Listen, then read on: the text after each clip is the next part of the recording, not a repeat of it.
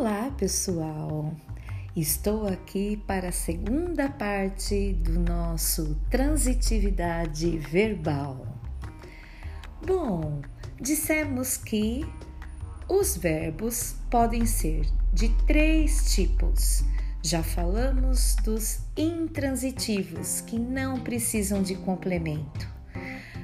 Portanto, temos mais dois casos Verbos de ligação só aceitam predicativo do sujeito.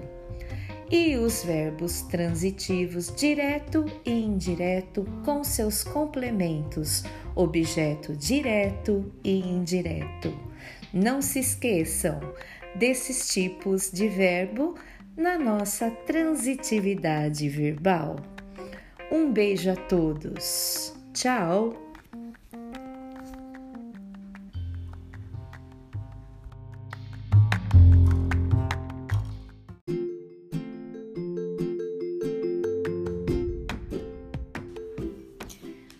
Oi, pessoal, tudo bem? Mais um episódio da nossa análise sintática. Hoje eu vou falar um pouquinho com vocês sobre aposto e vocativo. O que é o aposto? O aposto é uma explicação de um termo da oração de forma mais clara. Pode vir entre vírgulas, ok? Existe o aposto recapitulativo. Por exemplo, quando eu disser assim: caneta, lápis, borracha, tudo custou muito barato. Que bom, né? Nessa época aqui, uma promoção até vai. Ok, pessoas, eu tenho aposto também explicativo, que vem entre vírgulas. Por exemplo, a professora Raquel está agora falando com vocês, ok?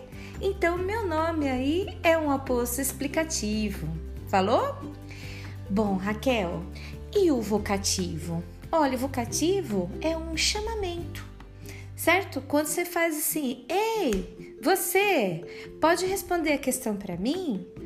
Ou quando eu posso dizer assim também, o cara, qual é a tua? E se for o nome próprio? Também é vocativo? Uhum, com certeza. Maria, sai da lota, ok? Pessoal, eu vou ficando por aqui. Um beijo carinhoso para vocês. Até mais.